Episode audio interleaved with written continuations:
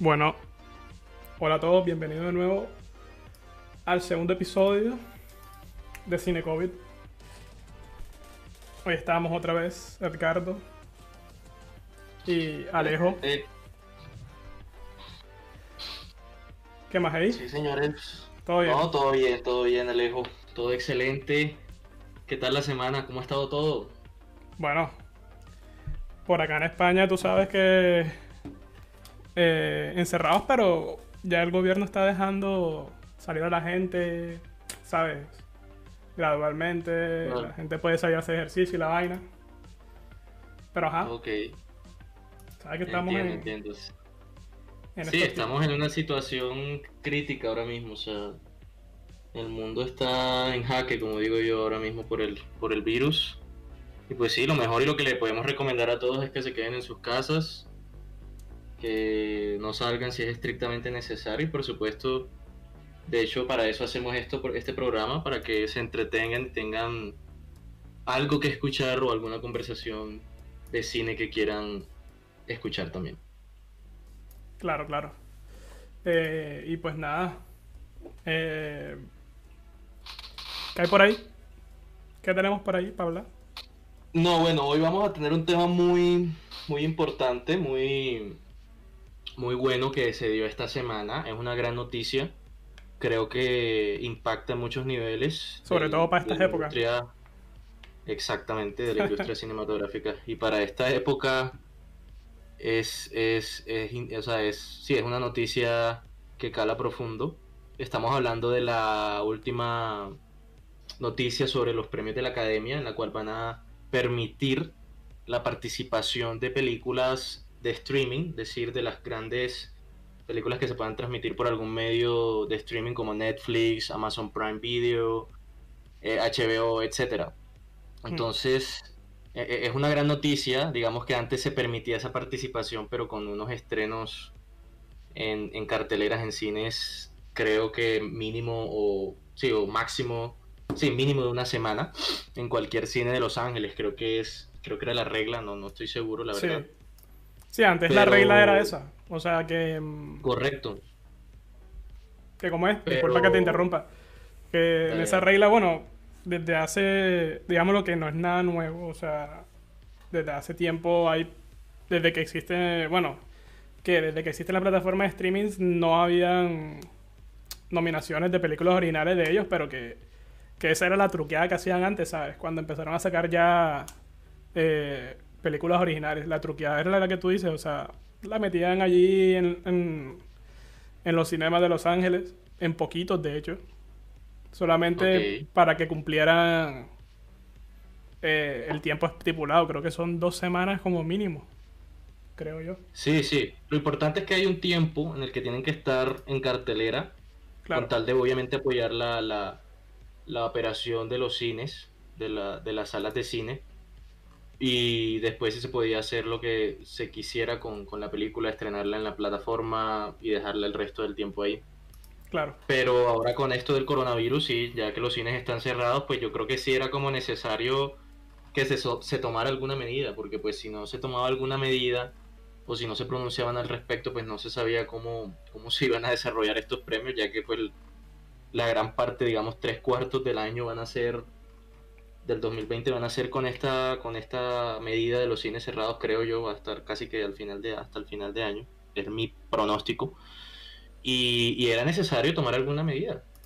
Claro, es que es complicado. Yo yo dudo mucho de que, que los cines eh, abran tan pronto, ¿sabes? Apenas esto empieza a graduarse a, a que haya gente, ¿sabes? Eh, saliendo de sus casas para todo esto. Y, Claro, claro. y, y creo que es una medida, bueno, eh, interesante. Mucha gente de pronto estará de desacuerdo, pero bueno, son tiempos, los difíciles, son tiempos difíciles, disculpa. Y hay que, hay que hacer todo lo mejor para que la industria siga moviéndose como se movía antes. Claro, por supuesto. Sí, como a tiempos difíciles, medidas difíciles, creo que es el dicho, no, no recuerdo bien.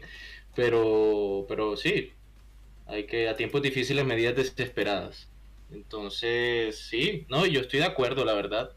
Digamos que en muchos festivales de cine se, se han vetado este tipo de, de, de, producciones. De hecho, ni siquiera se permite la proyección en cines ni nada. O sea, si es una película de streaming, no se permite la participación en algún festival. Cannes sí lo ha hecho, pero muchísimos festivales, Venecia, Toronto, eh, San Sebastián, muchos festivales pues no, no están de acuerdo con esto.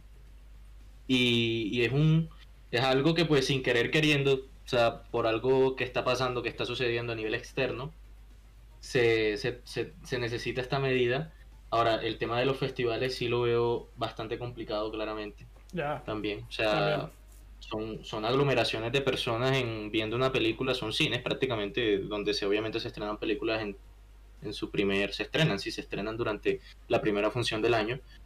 Y son galas y todo, pero sí, son aglomeraciones de películas y esto, esto está poniendo en jaque al cine, en todos los sentidos, en sentido económico, en sentido de propagación de la, de la industria.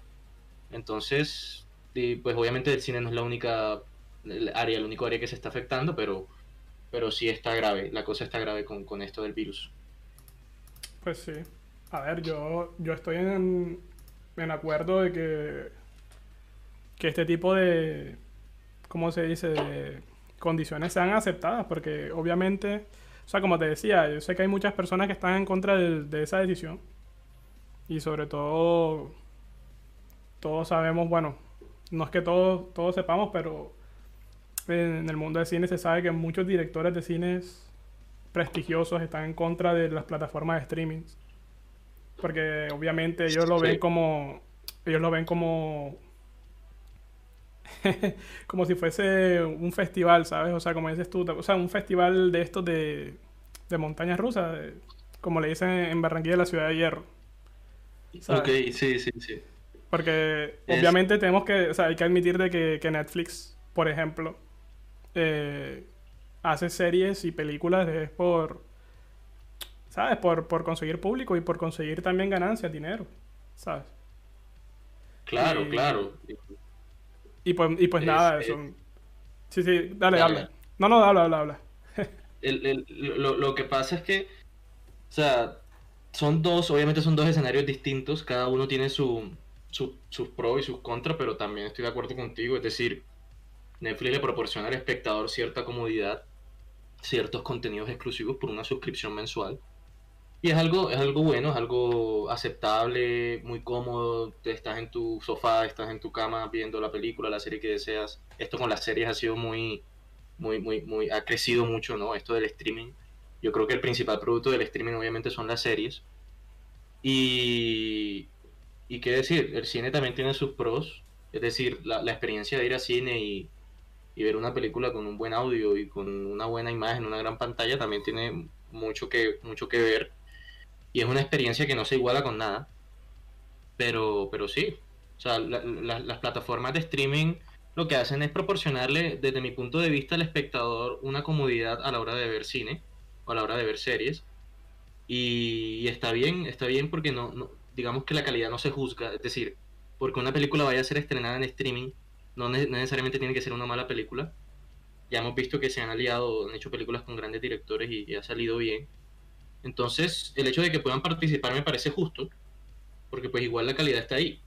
Sino el medio de transmisión es otra cosa, la ganancia ya es otra cosa. La, la monetización de la, de la propagación o de la, de la visualización de la película es otra cosa, otra cosa aparte. Sí, sí. Pero, pero es algo que se tiene que aceptar. Y yo digo que a la larga eventualmente se aceptará, no ahora, pero se aceptará muy posiblemente en un futuro porque se vienen muchas más plataformas y se viene mucho más contenido. Así es. A ver, Apple está entrando también en, en esa... En el juego. En el juego, ¿sabes? Está entrando en esa industria también. Que Apple obviamente, bueno, no fue innovador en este caso con tema de películas y series, pero tú sabes que lo ha sido con la música, con iTunes. Y vamos a ver cómo le va, porque apenas está en, una etapa, digámoslo así, muy inicial. Y todavía sí, sí, están bebés todavía. Claro. Bueno, yo quería recordarles a todos los oyentes, ¿sabes? Que sobre todo acá mandamos un saludo, tres de nuestros oyentes, Amanda, Tony, Camilo, les mandamos saludos. Estamos en vivo ahora mismo Saludos, saludos. eh, hablando un poco de cine. Y, ¿sabes? Que recordarles a todos que también estamos en, en distintas plataformas. Logramos que nuestro podcast estuviera en plataformas como Spotify, Apple Podcasts, Google Pod- eh, Podcast, pero sabes que con Google Podcast tengo un problema que, que creo que esa, esa aplicación es válida en ciertas zonas y en Colombia traté de, de montar el podcast, pero no, no me permite verlo, ¿sabes? O sea, estoy veo el URL del, de- del podcast generado, pero no me deja utilizarlo. Pero bueno, vamos a ver cómo se soluciona eso.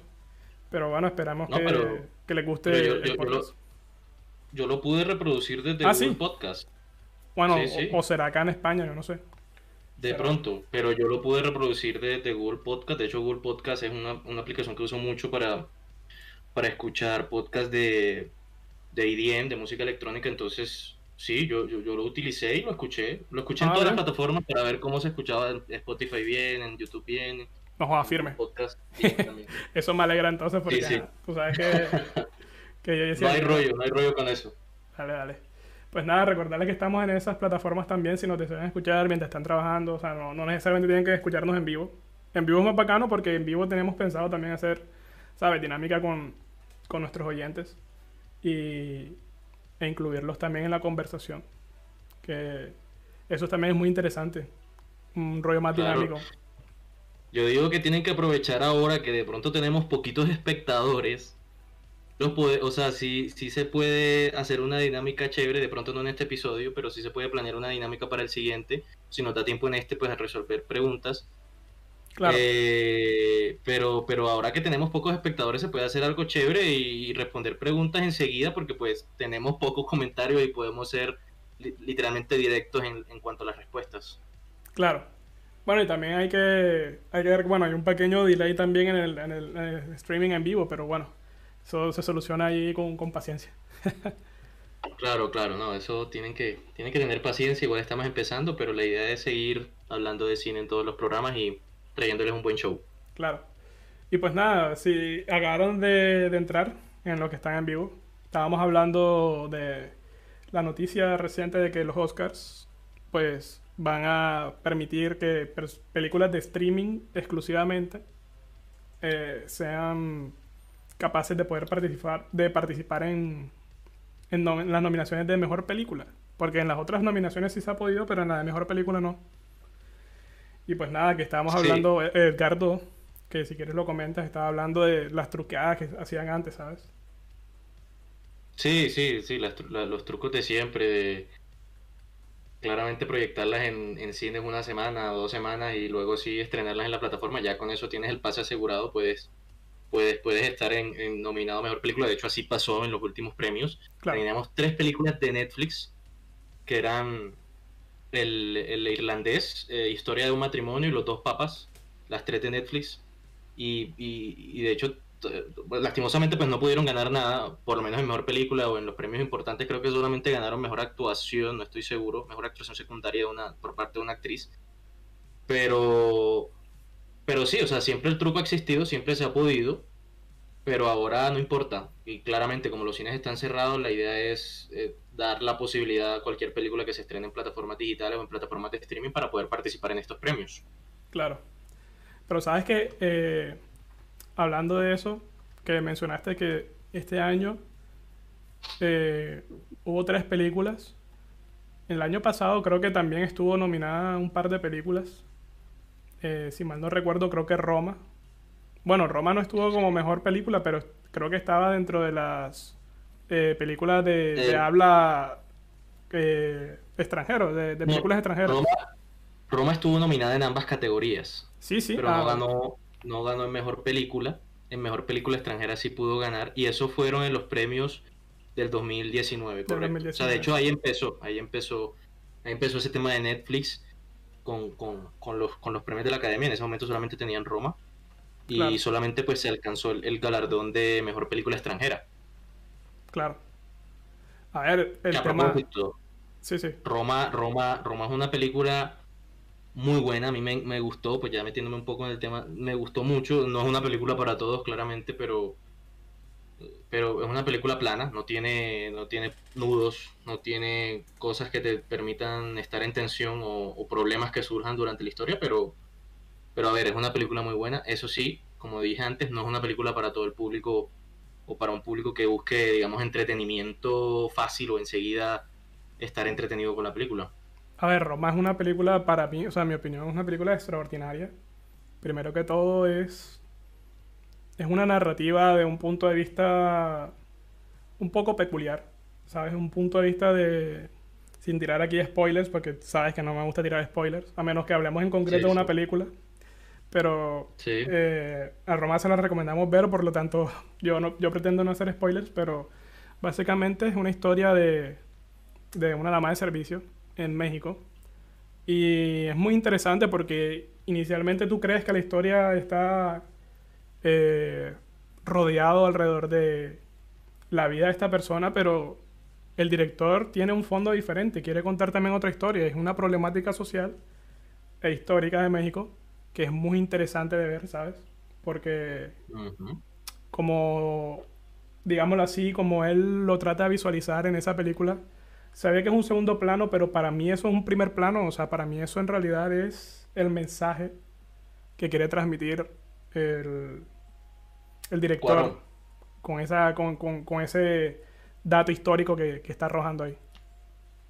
Sí, es una película personal. De hecho, lo he dicho muchas veces y se siente, se siente en la película. Eh, es una película, de hecho, la, la, él, recuerda mucho a una dama, a una, a una mujer de, que prestaba una dama de servicio en su casa y, y, y pues él trata de retratar eso un poco desde el punto de vista personal a ver, a mí con Roma me pasó algo. A mí también me encantó, me parece maravillosa. Tiene una fotografía muy buena. Espectacular. Y tiene unas tomas espectaculares, sí. O sea, Cuarón, eh, si hay algo que tiene Cuarón es que se consigue unas fotografías muy buenas, muy buenas en las películas.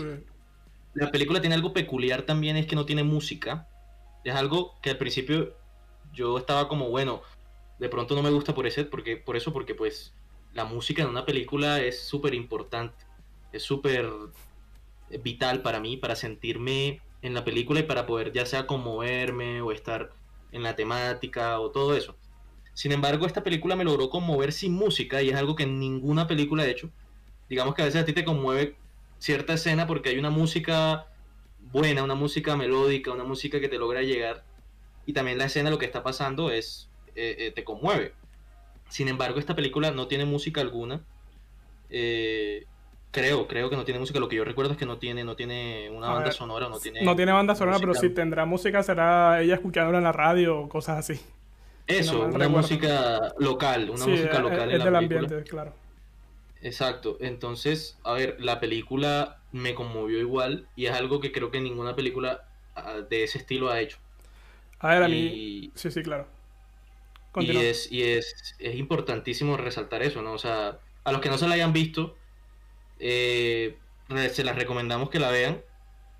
Si no le gustó durante los primeros 10, 15 minutos, listo, no pasa nada. como he dicho, no es para todo el público y no necesariamente tiene que ser una mala o buena película, sino que eh, pues tenemos gustos distintos todos acá. Y, pero sí, sí es una recomendación muy grande que les hacemos a todos. Claro, es una película de drama. Si a ti te gusta el drama, es una película recomendadísima, eso sí. Eh, es en blanco y negro, cabe resaltar. Es es un ambiente completamente distinto a lo que estamos acostumbrados normalmente, pero, pero pues a mí, en mi, o sea, en mi opinión, ha sido una de las películas, creo que yo, que, que, ha, dejado los estándares de, de, películas de streaming más altos junto a, al irlandés, diría yo. Sí, sí, sí, sí, sí, exacto. Es eh, una película que, como te digo, fue la que inició todo en este tema de del streaming con buena calidad. Es decir, antes de Roma, bueno, las películas de Netflix, no, para mí, no eran, no, eran una calidad buena. O sea, pueden, podían ser entretenidas, pero estamos hablando de una película con una calidad única. Con un director, a ver, que ha ganado mucho, eh, no, recuerdo bien ahora, creo que ha ganado dos o tres Oscars de, director. Creo que no, mentiras, había ganado uno con, con Gravity y ganó este con Roma. Y, que con, Gravity, con Gravity no, no, no, o sea, no se llevó un montón de Oscars. Sí, sí, arrasó. Arrasó, arrasó, total, total. Pero pues, Eh, esa fue la, la, cuestión con esta película. Y el irlandés, a ver, tú mencionabas, eh, sí, como te dije, Roma empezó todo. Y ahora, como vimos el, este año, pues tuvimos tres películas de Netflix nominadas. De hecho, si mencionamos los Globos de Oro, estuvieron cuatro. Porque hay una comedia y como los Globos de Oro separa las categorías entre drama y comedia. En comedia estuvo Dolemite is My Name, que es con Eddie Murphy. Es una muy buena película, también recomendada. Y, se, logró se logró meter ahí en las películas nominadas en los Globos de Oro, de pronto no en los Oscars, pero sí en los Globos de Oro. Entonces ya yo creo que Netflix va a seguir. No, o sea, siento que, claro. que, va a seguir con esa con esa con esa tónica de, tener al menos una película de calidad para que la puedan nominar a los premios de la Academia. A ver, si, si hablamos de, de comienzos, de comienzos, te diría yo que la primera película que yo supe que, estuvo nominada a un premio prestigioso, prestigioso, perdón, fue una exclusiva de Amazon Prime que se llama Manchester by the Sea. Ah, bueno, sí, sí, sí, correcto. Que, a ver, eh, no es muy, no es muy famosa porque, a ver, eh, primero no todo el mundo en esa época, 2016, que es la película, no todo el mundo tenía Amazon Prime. Creo que en ese momento Amazon como, como servicio de streaming no era muy conocido.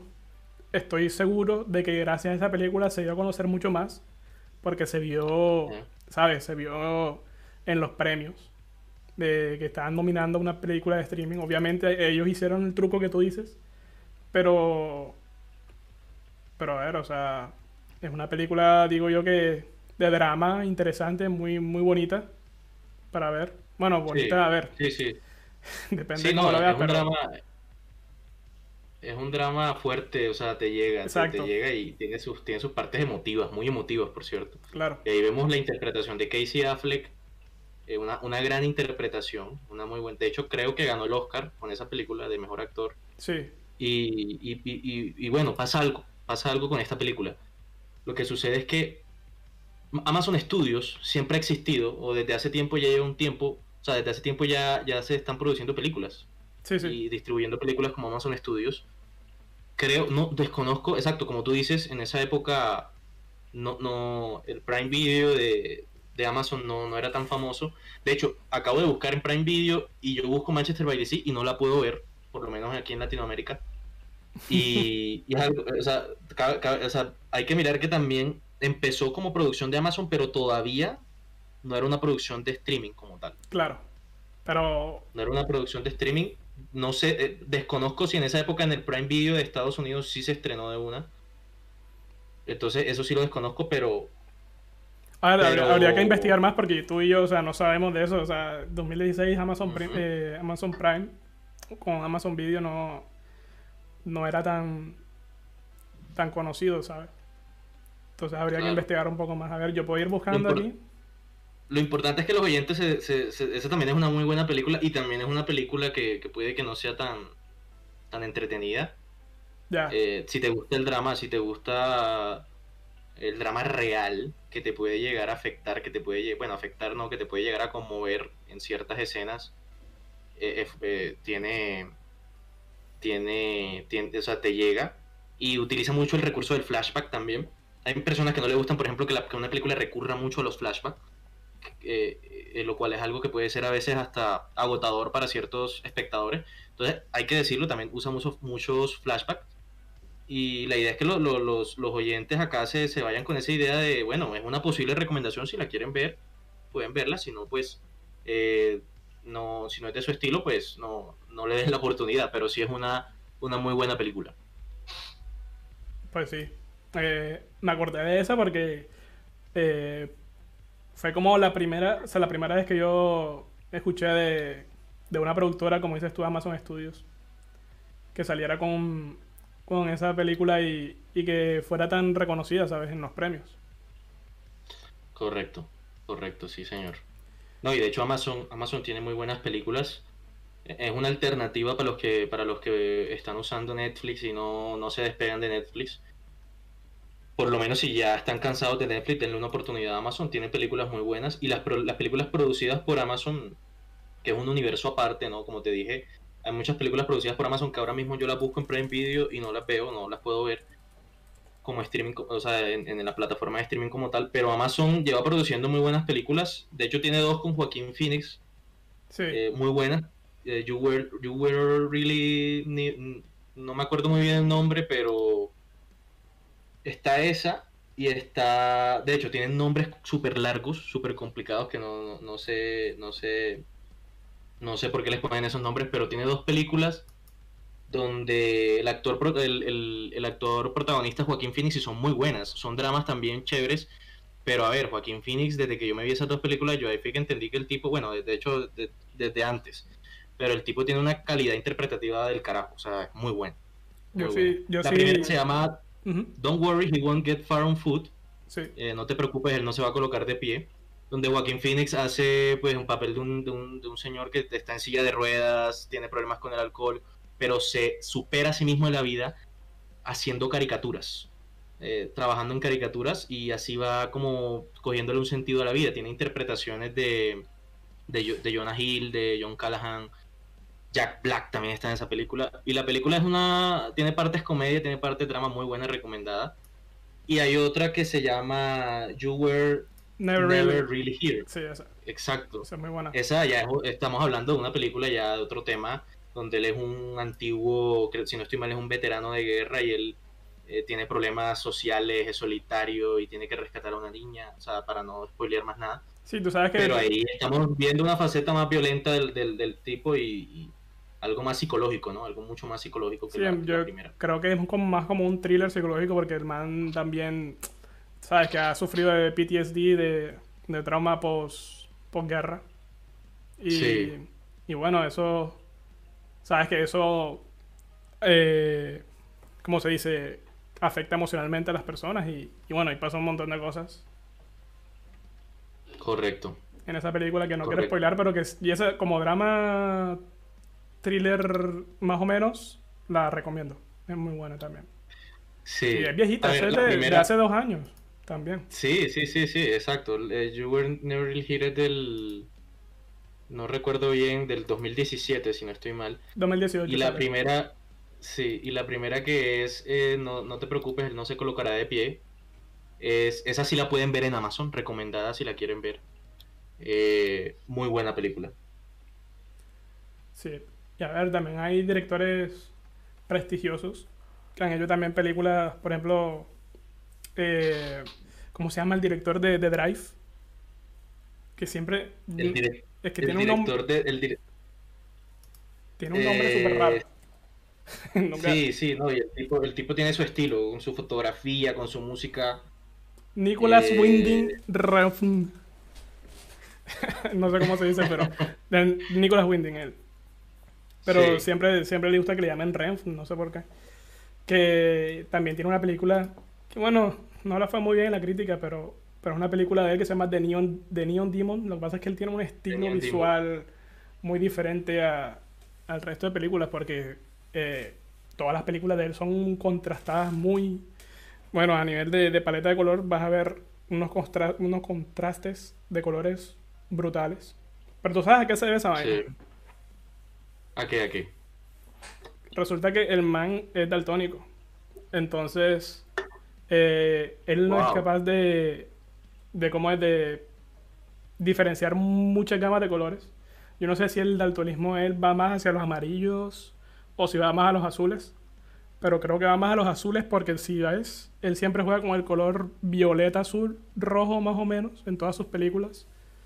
Y sí bueno, Seven Drive eh, también de Neo Demon. Y que a él le gusta, a él le gusta entonces contrastar el azul con el violeta, aunque para nosotros, que tenemos la habilidad de ver todos los colores, bueno, para los que tengan la habilidad de ver todos los colores, eh, es muy contraste, ¿sabes? O sea, es como, como que te raya, pero a mí, a mí me resulta bonito. A mí me resulta bonito visualmente. Es un, contraste fuerte, y no, es, es, cierto, estéticamente es diferente, es diferente, pero, pero sí resulta eh, atractivo, atractivo en cierta forma, atractivo y diferente, único. Entonces, sí, sí, estamos de acuerdo. De hecho, yo creo que el estilo de él, eh, no, me vi el demonio neón, eh, para los que no preguntan, la película que está hablando Alejandro es el demonio neón, o bueno, de Neon Demon. De Neon Demon, sí. Y, y como dice el nombre, de hecho neón, para mí es una palabra que lo identifica porque, digamos, en Drive yo me siento como con luces de neón en todo el, en muchas partes o en muchas escenas de la película. Sí, sí. Entonces como que, como que eso representa un poco el estilo de él. Y Drive sí es un clásico, una película de cine de culto con Ryan Gosling que es, es una gran película. En mi top 10. De visual, sí, también, de acuerdo, en mi top 10 también está Drive. Eh, pero, y también la música de Drive es excelente, es una música electrónica muy buena, muy, muy, sí, es como si fuera con sintetizador, si no estoy mal. No sé cómo se hace ese tipo de música, pero, pero sí sé que es ese estilo y combina total, combina de una forma maravillosa con la película y con el estilo visual. bueno, es una musiquita más o menos como la que tiene puesta el podcast ahora mismo de fondo. Ah, bueno, entonces exactamente, tal cual, esa música. Mm, eh, a mí también me encantó mucho el audio de esa película. Bueno, él también es, muy conocido por, por o sea, como, como por crear ese ambiente, diría yo, un poco neofuturista, ¿sabes? Es como, wow. diría yo, o sea, sí, porque, sí, sí, no. porque, o sea, es como un, un futuro que se ve del pasado, pero que, la, o sea, visualmente eh, sea diferente. Obviamente no vas a ver artefactos que tú digas que sean de un futurista, pero lo hablo en tema de, paleta de color, ¿sabes? Ok, ok. En tema de paleta de color lo veo como un poquito de ese estilo. Además que, bueno, eh, él es un poquillo loco. También estuvo eh, involucrado con Guillermo del Toro en un videojuego que hizo Neo Kojima.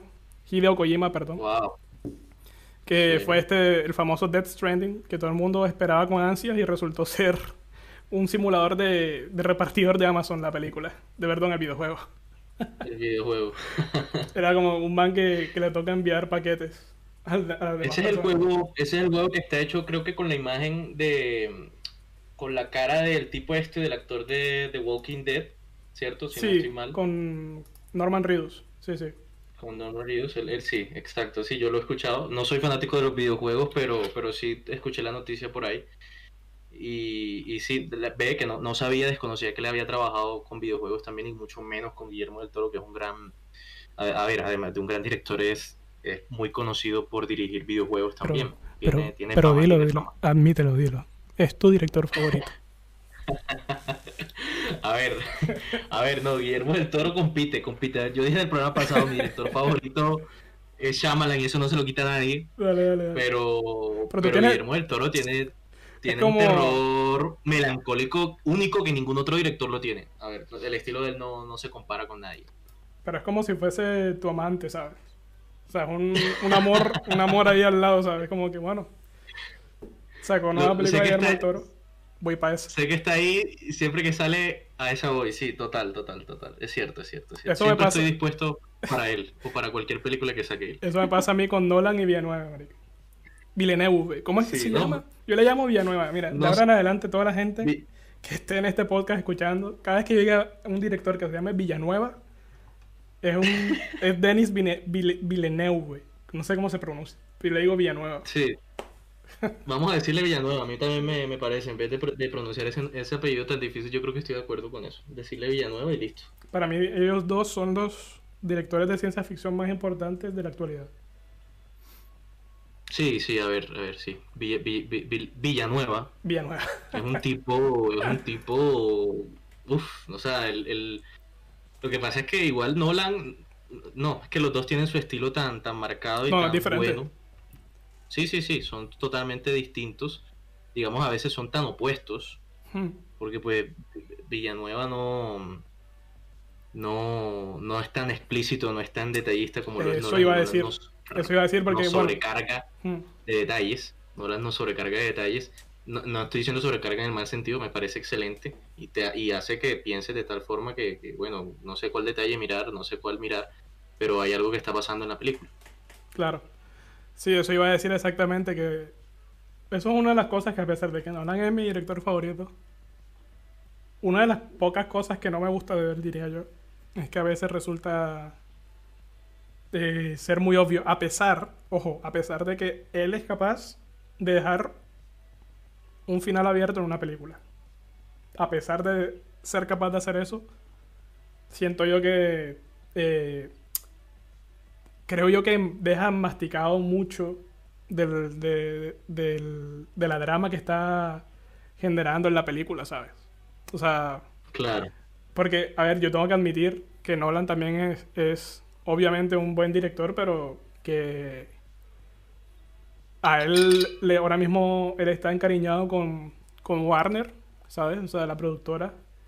Y yo no creo que a. Warner le guste que, que él saque una película tan experimental como para como para que la gente no le entienda a veces, ¿sabes? Que fue, creo yo que fue lo que pasó un poco con Dunkerque, que lo comentamos la vez pasada. Que Sí. mucha- a muchas personas no les gustó, fue creo que por eso. ¿Sabes? Claro. Porque experimentó Sí, un sí. poco, un poco de más y. Y que a mí me encantó. Pero que, que, ajá, Sí. que hay, que hay que admitir que no tiene todo su público. Pero bueno, eso ya lo hablamos la vez pasada. Sí, exacto. El, el tipo tiene su público, tiene su cine. Y es un tipo que cuando es lo mismo, o sea, digamos que con Guillermo del Toro, a mí también me pasa con Nolan y con, y con Villanueva. O sea, si sale una película, cuando salga Dune, la, la, la, la, la- las novelas de Dune hechas película, las voy a ver. Cuando venga Tenet de Christopher Nolan, también las voy a ver de una. O sea, es una cosa que, que no, no puede fallar. Pero entonces yo, yo creo que. Cuéntame, cuéntame, cuéntame. No, no, decía que tengo unas ansias de Verdún. No tienes idea. Sí, yo- a ver, yo nunca me he leído el libro, pero. No, yo tampoco. pero pero pero se ve una película de ciencia ficción única. Yo tengo un amigo que le gusta mucho esa serie de, de libros y está emocionadísimo por, por el rumbo que ha tomado y por el director, o mejor dicho, el gran director que han contratado para, la, para las películas. Definitivamente. De acuerdo contigo. Sí. Pero bueno, volviendo volviendo al tema, ah, retomando, retomando el tema del, del streaming, de las películas de, de Netflix, de Amazon. A ver, vamos a comentar un poco sobre las últimas que se han estrenado. Eh, a ver, yo creo que deberíamos dedicarle unos minutos a hablar sobre esas últimas tres películas que Netflix logró montar en el en En los el premios el- este año. a ver, yo diría Que que podemos Sí. meter cinco películas. A ver, cinco películas. ¿cuáles dices tú? O sea, Yo las- hablo, yo estoy yo hablo de las tres que se lograron montar. Eh, pero no sé, si vamos a hacer un top 5, dime tú y, y lo hacemos. No, no, no, no. Eh, es que, a ver, sería eh, Historia de un matrimonio, ¿cierto? Sí, señor. El irlandés. Correcto. Eh, la otra, ¿cuál Los era? dos papas. Los dos papas. Yo metería, a pesar de que la excluyeron mucho, aunque es que esta película, a ver, esta película es rara, porque primero salió en cines, o sea, yo creo que hubo un problema administrativo, primero salió en cines, ¿sabes? Sí. Luego hubo un contrato con Adam Sandler, con Netflix, de que, Wow, sí, ya sé. de que, de que muchas de las películas de Adam Sandler iban a estar en, en Netflix. Entonces, Claro. justo cuando se hizo ese contrato, esa película cuando se estrenó no duró sino como dos o tres semanas en cine. Bueno, siguió en cine, Sí. obviamente, pero la pasaron para Netflix.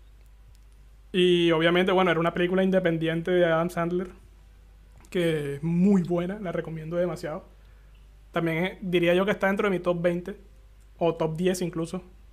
A ver si se pelea con, con El Padrino, diría yo. Pero lo, lo- lo dudo mucho, lo dudo mucho, A ver, lo dudo sí, o sea, mucho. estamos hablando, estamos hablando de una gran película, pero, pero, pero al, al nivel del padrino de pronto no, no la pongamos todavía. No A ver, pongamos. O sea, claro. No, no, si no. vamos a comparar con el padrino, tenemos que hablar de una película recordable Por de aquí a 40 generaciones más. o sea, por eso lo digo de manera irónica, como que para que entre el top 10 tiene que pelearse con el padrino, ¿sabes? Porque ahora mismo, Sí, ahora mismo tengo al padrino, creo que de 9, o sea, de 9 y 10, las dos, las dos primeras, la tercera no, la tercera la olvido. Eh, Sí, sí, sí. Pero estamos hablando de una película que se llama Gemas al Descubierto en español, en inglés Uncut Gems. Una película de los Safdie Brothers. película. Los Safdie Brothers que están, o sea, son reconocidos porque son unos hermanos, obviamente, como, como ellos se venden Safdie Como Brothers. dice el... Exacto. como dice el nombre, Safdie Brothers en inglés. Son un par de hermanos que han hecho películas y eh, juntos. Y ellos, pues, todas las películas que han hecho son independientes, de bajo costo, pero tienen una ganancia tan absurda y logran tener un cast también tan absurdo a veces que tú quedas impresionado y son unos expertos, diría yo, en sacarte, o sea, en darte un paro cardíaco, marica. Diría yo. Total. Diría yo Total, que o sea, es la una- tensión que maneja Uncut Gems, estamos hablando de una tensión que, que no, no, o sea, no, yo no la había sentido hace rato en una película y es en todo momento, tú, tú no sabes qué va a pasar con el protagonista, no sabes qué locura va a ser. Y a ver, estamos hablando de una película, así una pequeña sinopsis para el que nos escuchan, e- es un señor, un tipo que vende joyas, pero pues como, como en este mundillo de las joyas siempre va a estar eh, metido con gente, con mafiosos, con gente que quiere dinero, las joyas, etcétera. O sea, siempre va a estar como en un mundillo, en un universo ahí de, de, de gente ilegal, ¿sí? Por así decirlo. sí. Es una persona que... Y en eso se mueve la película. Y de hecho es tensionante. Y a lo que quiero llegar es que porque él está, no, no demora cinco minutos en un escenario cuando ya está en otro, y en otro, y en otro, y siempre está de aquí para allá, siempre está de aquí para allá, eh, estando en peligro. Casi que en toda la película está en peligro. Por deuda, porque sea, pero, pero, pero a ver, recomendadísima, re- recomendadísima. si te gusta la adrenalina, definitivamente es una película recomendada. A ver, Sí. te voy a ser sincero, yo odio, porque yo conozco gente que hace esto y me disculpan las personas que lo hagan, pero es que sencillamente no es mi gusto, pero yo odio cuando las personas ven las películas por partes, ¿sabes? Como que se ve un pedacito Sí. y la continúan después. Yo lo he hecho a veces con algunas películas, pero...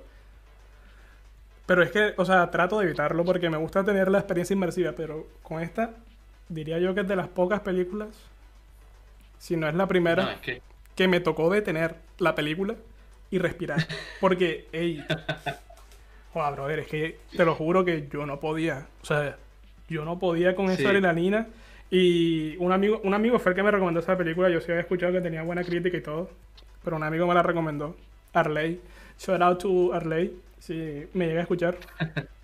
Eh, es, Me- es- buenísimo. me recomendó esa película y, y el man el man me dice como que bueno me vas comentando en el camino pero yo, yo decía no no te voy a comentar porque no creo o sea a mí no me gusta distraerme mientras veo la película y a la, a la hora le mando un mensaje marica tuve que detener esto porque no puedo más este man o sea Adam Sandler además que para mí una de las actuaciones yo nunca me esperaba Adam Sandler es un man que hace comedia y hace muy buenas comedias, pero también hace muy malas comedias y muy malas películas. Correcto. Pero, loco, la actuación que se hizo ese man en esa película es brutal.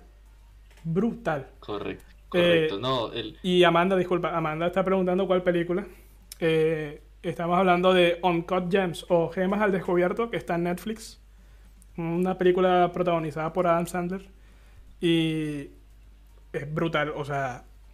A ver, y, como dato curioso, no sé si sabías, que muchos de los actores, de hecho, creo que eh, de los pocos actores profesionales que están en esa película es Adam Sandler.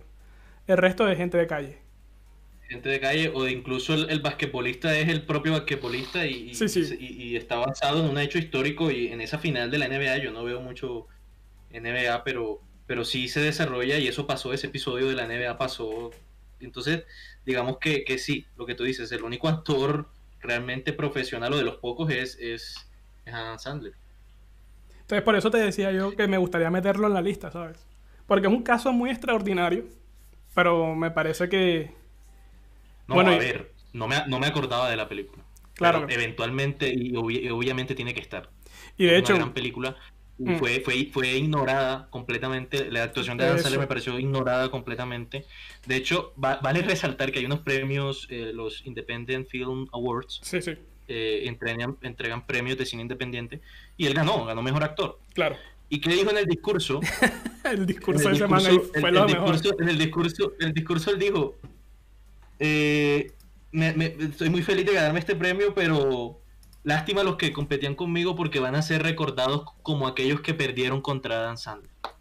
Y es, cierto, o sea, el tipo nunca había tenido una buena nominación. De hecho, Adam Sandler es un actor que siempre, casi siempre está nominado a los premios Razzie, a los, pe- a los premios de lo peor en, en cine del año Sí, que algunas veces él incluso va a las galas y él se toma todo con, con comedia, se toma todo con risa.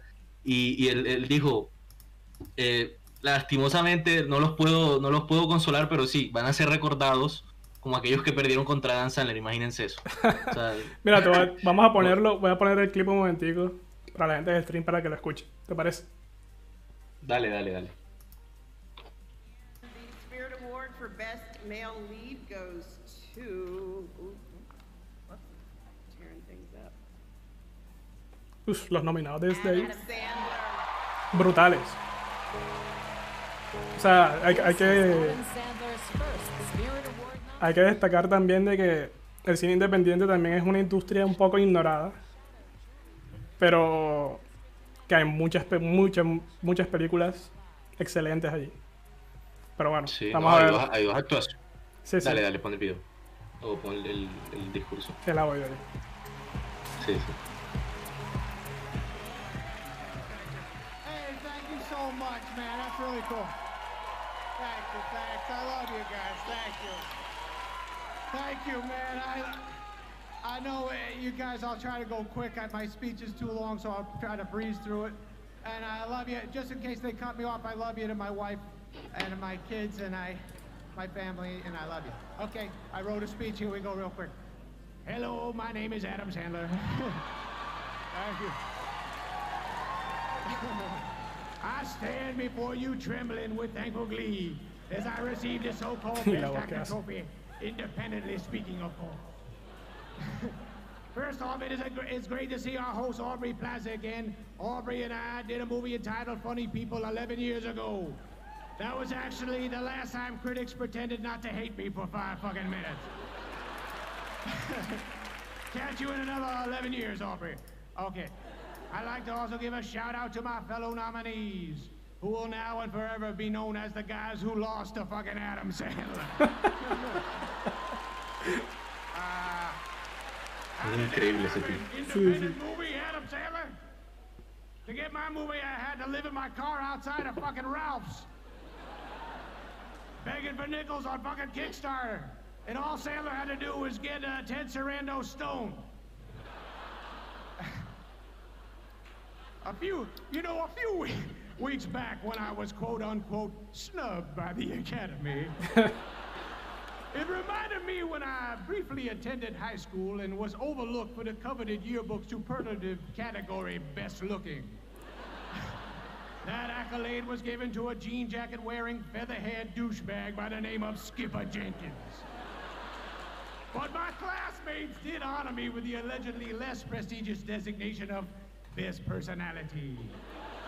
And tonight, as I look around this room, I realize the Independent Spirit Awards are the best personality awards of Hollywood. so, let all those feathered-head douchebag motherfuckers get their Oscars tomorrow night. Their handsome good looks will fade in time. While our independent personalities will shine on forever.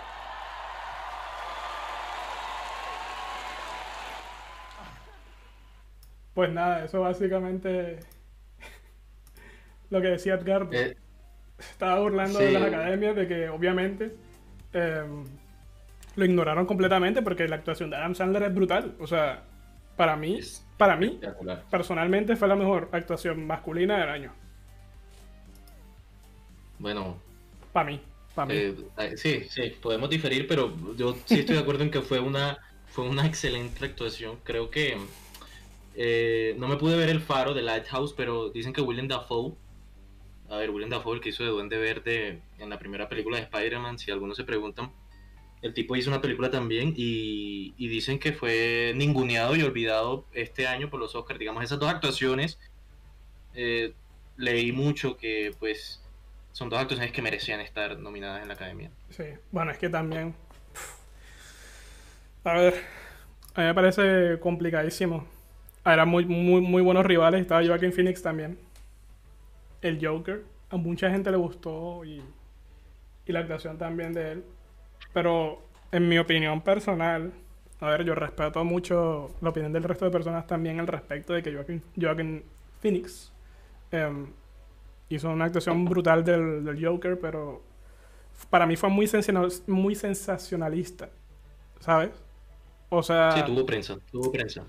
Para mí fue muy sensacionalista en el sentido de que el Joker es como tal eh, un personaje que ha sido muy difícil de replicar después de del De estándar.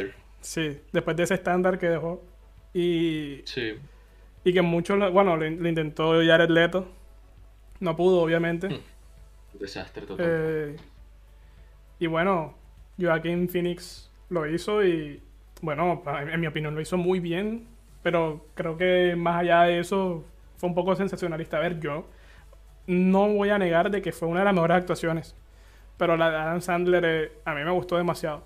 O yo no sé, a ver, o yo no sé si personalmente es que la película como tal desarrollada eh, eh, por los, los Safdie Brothers estuvo tan bien desarrollada que, que la actuación de él se sobresale tanto que yo, o sea, para mí, es que para mí el cambio drástico de Adam Sandler en la actuación es lo que me impresiona. Lo que hace Claro, total, correcto. A ver, Adam Sandler creo que solamente le había visto una película dramática, pues, interesante, que creo que era con una, una con Ben Stiller, que de hecho también es un actor cómico, pero un drama, dra- un tragi- una tragicomedia ahora mismo. Creo que el título era Los no sé qué Brothers, no me acuerdo la película, fue hace como dos, tres años. Esa es como de una, sí la- familia. Sí, correcto, de- una familia. De Meyerowitz Stories, una cosa así. De, exactamente, de Meyerowitz Stories. Sí, Y, y también, y también tiene interpretaciones buenas de ambos. Sí, sí. Pero a ver, aquí, aquí Adam Sandler se lució completamente. Se lució, se lució y, y- y es algo que, como tú dices, es sorpresivo. Eh, A mí por lo menos el cine de Adam Sandler me da... Yo siempre he dicho que el cine de Adam Sandler me gusta, el, el, digamos, algunas comedias, las, las clásicas. Las clásicas son muy buenas. Pero, pero yo siempre he dicho que las películas de Adam Sandler, a ver, si tienen... Esas películas clásicas sí, sí dan risa, sí, sí me gustan. En parte por Adam Sandler, pero yo siento que es en- más en parte por la temática de la película que por otra cosa. Es mi opinión. No es como compararlo con, por ejemplo, con Jim Carrey, que es un maestro de la comedia y que, que no importa lo que haga el, el tipo, los gestos, la, la- lo que hace en la película, cómo actúa, eso da risa.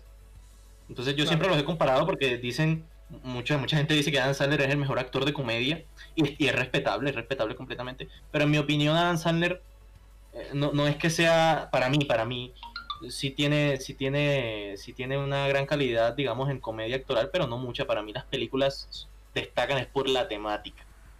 Porque son temas muy originales y temas chéveres que dan mucha risa. Claro. Y bueno, todo esto porque estamos hablando de un Cut James.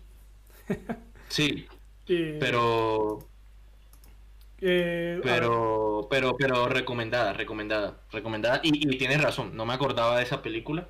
Entonces, creo que llevamos cuatro, llevamos Historia de un matrimonio, El irlandés, Los dos papas, Uncut Gem, totalmente de acuerdo. pero la quinta ¿Cuál se me olvidó. No, la quinta a mí se me olvidó de verdad. Bueno, digamos que. Digamos que son esas tres y el bonus. Ok, sí, sí, no. Yo no, pero a ver, yo, yo, yo, yo porque no me acordaba de, de gemas de Uncut Gems, pero yo la metería en mi top 3. a mí me pasó algo con el irlandés. Eh, me entretuvo completamente. Estamos hablando de una buena película. No me aburrió, no me aburrió para nada. Pero eh, eh, interpretativamente me pareció excelente. No solamente por Robert De Niro, el protagonista, sino por Al Pacino. Me encantó la actuación de Al Pacino. Que de hecho me, me parecía que, que fue. me- a mí me gustó más fue por la actuación de. por la interpretación de Al Pacino. Pero siento. O sea, siento que es una película que no, no, no me. Por lo menos a mí no me arrojó nada nuevo a lo que haya visto Ya. antes. A mí tampoco. Es que, a ver, es un drama ma- de mafia que... eh, sobre- Style. Sí, y de, de mafa- de- de mafia estadounidense. Y pues, digámoslo de, de cierto modo, es un tema que es muy repetitivo de pronto, ¿sabes? O sea, si, Sí. alguien, si alguien crea una historia alrededor de esa, de, de esa temática y que impacte como impactó al padrino en su época, a ver, tiene, es, es muy complicado. Pero, Tiene que- tiene que- es, como, es como lo que comentábamos del terror en el programa pasado. Tiene que Claro. innovar, tiene que hacer algo diferente, un Claro. tipo de mafia distinta. Eh, porque pues por más que, haya buenas, buenas actuaciones, eh, muy buenas actuaciones, está bien que para el público no va a calar mucho porque, eh, digamos, no, no te va a traer un, un tema, un tema nuevo. Y, y yo estoy seguro que muchas personas la verán una vez y ya. una o dos veces y listo. No es una película para mí, por lo menos en mi opinión personal, tampoco es repetible. De pronto me la repetiría una vez más, pero no es que busque repetirla. Sí, yo tampoco, la verdad. O sea, y como, te- o sea, a ver, como creo yo que como tú y yo tenemos el mismo gusto en ciencia ficción de pronto, a nosotros nos impresionan más ese tipo de películas porque es más fácil crear cosas nuevas ahí, ¿sabes? O sea, es más fácil crear historias nuevas, inventarlas, crear un universo completamente distinto al existente. Pero obviamente se entiende que también es complicado hacer historias Sí. de ese estilo, sobre todo porque es una historia también basada en una historia real, basada. No es real, pero sí es basada. Que fue lo... Es basada eh, en, en- creo que es una novela que se llama, no sé si es una novela también basada en la historia, en la vida real, pero se llama El Pintor Hmm. o, o The Painting, no me acuerdo bien. Y de hecho el, el protagonista le dicen así en la película. Y, y sí, o sea, tiene su, tiene su influencia. Ahora, no sé, desconozco si es historia de la vida real, no sé si tú tienes el dato. Ya lo busco. El, el punto es que esa, esa película, como les dije, o sea, no es una película que a mí me aportó nada nuevo. Eh, no como por ejemplo, a ver, vamos a hablar de los dos papas. Los que no la hayan visto, pues es la historia de, de, de la, de esa transición que hubo entre el Papa eh, Benedicto XVI y Francisco. Eh, no, no hay nada más que hablar, es como un drama conversativo, como les digo yo, o sea, a punta de diálogos, a punta de conversaciones. Eh, actuaciones de Anthony Hawkins como Benedicto XVI y el actor de, no me acuerdo bien el actor del Francisco, pero hace un muy buen papel también, me parece muy bueno. De hecho es el gorrión supremo de Juego de Tronos, si, si, si, si alguno lo recuerda por ese papel. Pero es una película bonita, a mi parecer es una película bonita que te, a, mí, a ver, ah, puede sonar un poco cursi, pero cuando yo la vi, uno, o sea, yo sentí que pues uno reflexiona y puede sacar enseñanzas de esos diálogos que tienen ellos dos. No sé si fueron diálogos realmente que tuvieron, la verdad desconozco y dudo mucho que de pronto hayan tenido un diálogo con esa con esa con esa lealtad a la película, o sea, como se muestra tal cual en la película. A ver, que, Es también basada en una novela. que además son argumentos muy fuertes como para que se admita, que para que el Vaticano lo admita, ¿sabes? Correcto, exacto. Exacto, totalmente de acuerdo. Y lo importante, lo que yo digo es que, bueno, no importa si la película le mete mucha ficción a la cosa. Pero, pero bueno, sacarlo bueno, sacarlo bueno. Tiene buenas interpretaciones, no, no pasa de ahí, a mi parecer. Tiene buenos diálogos. Y pues se pueden sacar enseñanzas, se pueden sacar enseñanzas, es recomendable también, muy buena esa película. Eh, para ver cómo, cómo fue eso, o sea, cómo, cómo, cómo se pasó de, de este papa que pues renunció que creo que era algo que no había pasado, si había pasado era, era fue hace mucho tiempo, pero renunció y, y por, por, por muchos motivos, si los quieren, bueno, ya se sabe en la vida real cuáles fueron, pero pues veanlo en la película, y, y cómo fue esa transición a, a ese nuevo papa, cómo, cómo es esa de pronto rivalidad de ideales que tienen los dos, que es algo que se puede ver en el tráiler, por lo tanto no, Claro. y no es algo, no es un spoiler. Pero Sí, sí, sí. recomendada. A ver, una película sencilla, suave, no tiene nada del otro mundo, no te toca pensar, sino más bien lo que yo digo es la utilidad que nos da la película es enseñanzas, enseñanzas en los diálogos y, y- y eso. Ahora mira, ahora que estaba buscando The Irishman, eh, sí está basado en una historia real. Eh, de hecho, lo acabo de ver en una página que me parece increíble, que se llama History vs. Hollywood. Y tienen una base de datos de películas en donde tienen contenido de ficción comparado con la realidad. Que sale hasta, salen hasta la historia de Annabelle, o sea, salen un montón de películas, ¿sabes? Eso es buenísimo.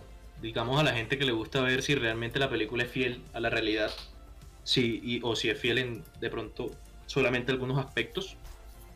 Eh, es buena, buena, buena, buena esa Ah. página. Lo reviso, le- perdón, lo repito, para la gente que no escuchó, eh, se llama historyversushollywood.com y ahí están toda la base de datos de investigación que tienen y, y a ver, te muestra incluso la cara, hace las comparaciones de cara de las personas en la ficción como en, en la vida real. Me parece súper interesante esa página y muy, a ver, se puede aprender un poquito más de esa historia. Pero, Claro. pero sí, está basado en una historia real y, a ver, la historia real es, es lo que sucede al final de la película.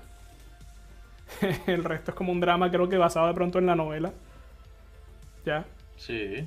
De hecho, aquí está la, el, el libro que, que tú has comentado de, yo escuché que pintas casas, se llama la película. De, perdón, la- el libro. Exactamente. Yo escuché que pintas casas. Que de hecho es una frase súper famosa que sale en el trailer de la película. Obviamente por, el, por el nombre del libro. Y sí, es una historia basada en la vida real. Supongo que tendrá, no sé, un poquito de, de certeza o de ficción, pero obviamente, bueno, ficción. es una película. Sí, por eso digo, a veces el detalle de que sea real o no, digamos que para, para la gente que quiere tomar bastante enseñanza de la película, de las películas y ver si de pronto en verdad pasó y saber, darse cuenta como que, wow, eso en verdad pasó, eh, es increíble. Digamos que en mi punto de vista no, no importa tanto, a veces sí es impactante, pero, pero pues lo importante es la enseñanza y o lo que, o, o en el caso del irlandés, lo que, lo que te pueda generar o lo que te pueda transmitir la película. Claro. Entonces, ¿cómo, cómo pondríamos el orden? A ver, falta, falta, a ver, historia de un matrimonio, para mí la mejor de todas de Netflix, hablando Bueno, de Netflix. historia de matrimonio la hablamos la vez pasada, ¿no? Si la gente Sí, exacto. quiere escuchar si nuestra opinión, saber, Nos puede. vean el programa, el programa pasado, el Claro. primer episodio de este, de este, de este podcast. Pero yo creo, no sé, no sé Alejo, si tú pondrías de primer puesto a, a Historia de un matrimonio. A ver, yo la pondría de primero. Entre esas tres, por lo menos, que estuvieron nominadas, yo la pondría primero. Porque la actuación, como la hablamos, la- como la hablamos la vez pasada, es estupenda.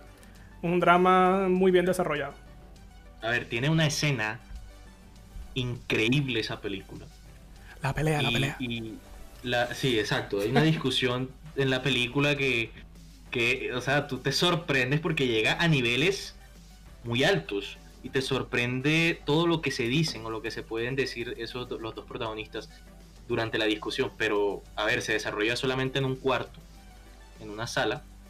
Y, y todo es la discusión, dura como 15 minutos, pero, eh, o sea, la- la- la- las interpretaciones de ambos en esa escena, para mí, se valieron esa nominación y se, se sí, se, va- se ganaron su, su puesto ahí en las nominaciones a mejores interpretaciones femeninas y masculinas en los, en los premios de la academia.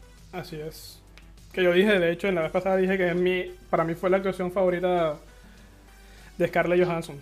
Que ha hecho en toda su, en toda su carrera, incluso entre las nominadas como actrices. Sí, es la mejor, sin para, duda. Mí, para mí fue la Para mejor. también. A, a pesar de que ganó la de la otra película que no me he visto, que es Julia, algo así se llama. Esa no me la he visto. Eh, no, tampoco me la vi. De hecho, sé que es una película que solamente estuvo nominada en, ese, en esa categoría. Digamos, no es una película que, que haya sido buena, por así decirlo, para la academia, pero resaltó el papel. el Claro. papel de la, de la, de la protagonista. Yo, yo lo que iba a decir, Alejo, es que eh, a pesar de eso, hay que resaltar también que a a Scarlett Johansson hizo un gran papel en Jojo Rabbit también, Sí.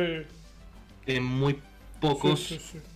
Minutos de la película y, y, y- y wow, o sea, la, la, la tipa se lució este año con esas dos películas, a mi parecer, se lució muchísimo. A ver, a mí, a mí en realidad me, ale- me alegro por ella, porque, a ver, ella viene haciendo papeles de una industria de más de consumo, con Marvel, eh, Sí, y que, que les voy a ser sincero, a, a mí me, o sea, detesto un poco que sea por el hecho de que ella sea bonita y que en realidad la vendan como un objeto de película como lo fue Megan Fox en un momento con Transformers, que vendían esa película era por ella. Y, y me, o sea, me, me alegró mucho que, que se destacara tanto y que demostrara que en realidad tiene mejores habilidades, ¿sabes? Como actriz. Y que no es solamente como una carátula que, con la que puedan vender más tiquetes de cine. claro, y yo creo que para ella es algo también súper bueno eso. Claro, Es claro. decir, hemos venido viendo a Scarlett Johansson como la cara sexy de, de, de las películas de Marvel. Y es una actriz que, como lo por ejemplo, puedo, puedo, puedo poner el ejemplo de Marco Robbie, que también, o sea, son, son actrices que entraron o que se fueron conociendo mucho más por su, sí, por su físico, pero, pero han demostrado que, que se pueden jalar unas actuaciones buenísimas Así sin es. tener que recurrir al, al, al- al físico. Incluso Margot Robbie, la película, no me acuerdo el nombre, que hizo un papel de, de una patinadora de hielo de los, de los Olímpicos. A ver, es, una, es un... Ahí el físico no resalta para nada. Es decir, tiene le, le hacen un maquillaje que no la hace ver tan bonita. pero, pero hace una interpretación espectacular. Claro. Entonces, eh, bueno, sí, totalmente de acuerdo que, que, que, que estoy feliz también por eso, porque pues que las reconozcan y que sepan que son talentos actorales más allá de más allá de caras bonitas. Claro. Entonces, primero, historia de matrimonio. Segundo, Segundo, no, yo sí pongo a un Cut Gems de segundo, de uno. a pesar de que entró como, como bono. No, por eso te digo, por eso te dije, yo Uncut Gems no, la re- no me acordaba que era producida por Netflix. Sí, sí, sí. De hecho, ni me acordaba de la película, pero, pero ahora que lo dices, sí, o sea, tienes toda la razón. De tercero, yo creo que pondría. Eh, a ver, ¿cuáles quedan? El irlandés. Y el Los Dos eh, Papas. Los dos papas. Yo pongo a los dos papas. Yo pongo los dos papas y lastimosamente de cuarto, yo estamos hablando de Scorsese, pero. Pero como dije, a mí no me aportó nada nuevo esa película. Me entretuvo, sí, pero no me aportó nada nuevo y la pondría de cuarto lugar yo. No sé si tú estás de acuerdo o pones al, al, al irlandés de tercero. No, yo, yo estoy de acuerdo contigo. Yo estoy completamente de acuerdo contigo. O sea, yo no, no quiero desmeritar a Scorsese en esa película. Para mí me parece una muy buena película. Pero es una de esas películas que dices que es buena, pero que no te repetirías. Pero yo no la repetiría es por el simple hecho de que dura tres horas, loco. O sea, yo, yo, no voy, yo no voy a meterme tres horas más. Me puedo ver dos películas. Exactamente. tiempo. Te, te puedes ver dos películas sencillas, cortas, con temas chéveres. Eh, y ya, pues sí. Entonces, yo creo que ese sería el top de, de esas películas nuevas de Netflix, producidas por Netflix, ya que estamos hablando de esto del tema del coronavirus, de los Oscar. Eh, a ver, de Amazon hablamos, ya recomendamos algunas, como fueron las de Joaquín Phoenix. Eh, yo tengo que recomendar una que me vi ayer. Eh. Es una película, eh, no es una película trascendental, pero sí es una película totalmente conmovedora, muy chévere. Es una comedia muy buena, se llama Troop Zero o Troop Zero. Creo que la he escuchado. Tenemos, está, es Viola, Viola Davis está en, ese, en esa película. Y, y, es una película sencilla, con un tema chévere, con un tema conmovedor, de una niña que pues, la sinopsis básicamente es una niña que vive en una zona rural, en, el campo, por así decirlo, en Georgia, estamos hablando del, del sur de los Estados Unidos. Y, y pues lo, lo, lo- ella, ella está obsesionada con los, con los extraterrestres. A ver, que me sentía hasta ide- identificado con ella.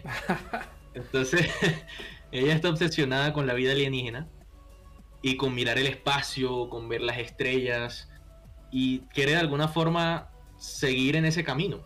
Pero a ver, es una niña que está en una zona rural de Georgia que, a ver, está eh, en, una, en, una, en una parte súper olvidada.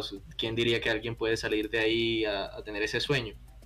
Pero, pero véanla, se llama Tropa Cero o Troop Cero. Entonces lo que ella decide pues es emprender ahí o crear una banda de exploradoras, de niñas exploradoras con tal de aparecer en un disco, en una grabación que se va a enviar al espacio para ver si los, si los extraterrestres posiblemente la puedan escuchar.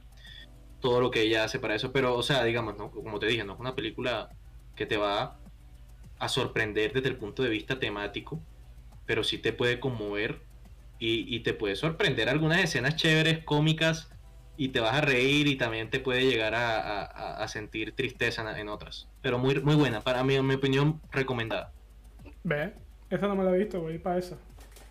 Sí, está en Amazon Prime. Para los que tengan Amazon Prime, recomendadísima. Creo que, creo que esos dos son los, los gigantes que tenemos. A ver, HBO también está como streaming, pero yo creo que HBO no tiene películas ver, HBO. HBO es diferente porque HBO HBO, eh, produce TV movies, o sea, películas para televisión. Y es una Claro. categoría, diría yo, que es un poco diferente. Porque Sí, yo no me siento igual de... O sea, para mí no me siento... O sea, no sé, no me siento igual de inmersivo con una película hecha para cine. Que es la diferencia que está haciendo Amazon y, y Netflix. que Son unas películas que, Claro. que tú la ves y fácilmente pueden estar proyectadas en, en cine. Pero HBO, a ver, yo no sé si de pronto... O desconozco que tengan de pronto... igual Planes, si tendrán, no creo ¿sabes? que sean No, no son, no son muy conocidas, no son muy populares. Yo, conocidas.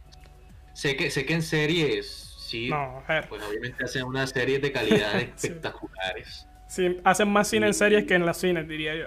Exacto, exacto, o sea, exacto, totalmente. Eso ha sido la mejor frase del programa. Hacen más cine en series en las propias películas. Bueno, entonces con esa frase tan genial, cerramos el programa. ¿qué?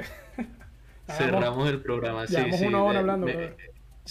Sí, llevamos más de una horita, llevamos como una hora y quince, una hora y veinte, no estoy seguro. Pero bueno, a ver, a- aquí terminando, para la gente que quiera ver cine independiente, hay plataformas de streaming de cine independiente. Sí.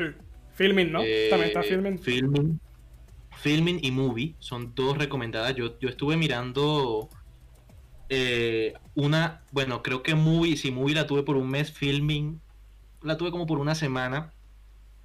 Eh, viendo películas. A ver, Filming tiene algo chévere y es que te, que te recomienda, no sé si es Movie, no me acuerdo bien, pero te recomienda una película al día para que la veas. Pero estamos hablando de cine clásico, o, o sea, si películas súper viejas, pero que han sido clásicos del cine, o puede ser películas independientes actuales. Yo creo que es. Entonces, no. Eso, muy. En Movie sí hacen esa recomendación. Y, y hay una película recomendada también durante todo el mes, que la suben durante el mes y ya. Tiene Sí. foros, esa- esa- esas plataformas tienen, creo que tienen foros, Movie por lo menos tiene foros de, de com- de- para que tú puedas charlar, comentar sobre las películas. Entonces, a ver, el cine independiente también tiene su patrocinio, tiene su forma de, de- de ser vista, o de ser visto más bien.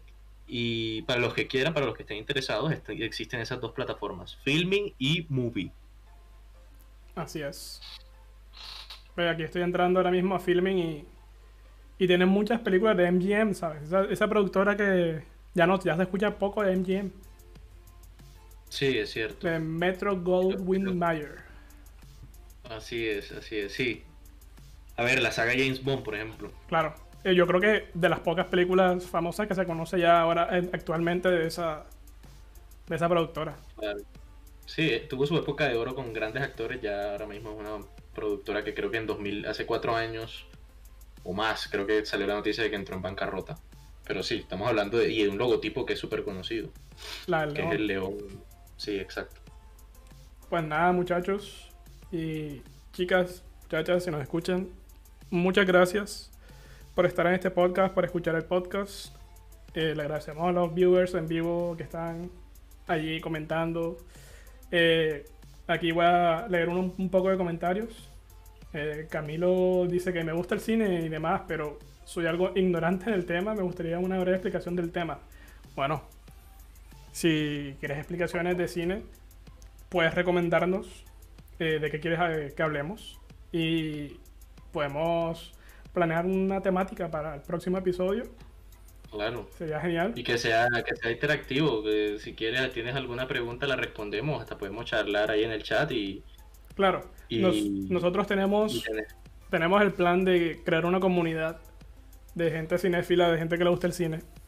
Tenemos un canal de Discord que, que estamos usando ahora mismo nosotros para hablar, pero en el futuro queremos que los oyentes se involucren más, que participen en el Discord y que propongan temáticas o generar conversaciones, así como un pequeño foro de gente, ¿sabes? De, inicialmente de barranquilleros colombianos o gente de De- España, yo no sé, gente- de, de- de donde nos escuchen, ¿sabes? Sí, Y bueno, luego aquí comentan eh, Huespafo Samsung. Eso es un nombre complicado, ¿eh? Huespafo. Sí, sí. Eh, dice, hay Súper teorías que dicen que él no es el Joker y que la película en sí nunca pasó. Ve. Hay, hay teorías de todo. O sea, uno, hay, que, hay que investigar un poco.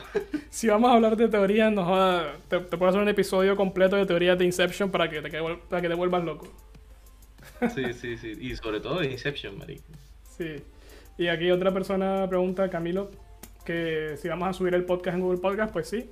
Eh, nosotros estamos subiendo este podcast. eh, bueno, está en YouTube, en vivo. También quedan los episodios guardados en YouTube. Están en Spotify, en Apple Podcast y en Google Podcast. Ahí lo pueden encontrar. La idea, la idea para que, para que no, para los que nos escuchen, la idea sí, hoy hablamos de streaming, por ejemplo, la idea es tener una temática específica, recomendar películas. Eh, si tienen ideas, opiniones sobre, sobre temas que hablemos, como dijo Alejo hace un poco, pues sí, comenten, comenten, eh, nos las dicen eh, y listo. Nosotros estamos para hablar de cine, pero también para hablar de lo que la gente quiera comentar del cine también. Sí, Entonces, claro. O sea, hay que... a ver, a ver, somos, somos, somos los, los espectadores y nosotros somos iguales en ese sentido. Claro. Y, y podemos hablar de lo que, de lo que, de lo que ustedes quieran. Claro, y, y tener en cuenta que, bueno, el cine es una representación de lo que nosotros vemos. Y, y que es la vida, ¿sabes? Y incluso la ficción, hay muchos símiles de, de, de acontecimientos de la vida real. Entonces, se puede hablar de todo un poco aquí. Claro. Pues nada, muchachos, los despedimos de esta manera en este segundo episodio. Muchas gracias por estar, por escucharnos y nos vemos a la próxima. Listo, nos vemos. Chao a todos. Chao.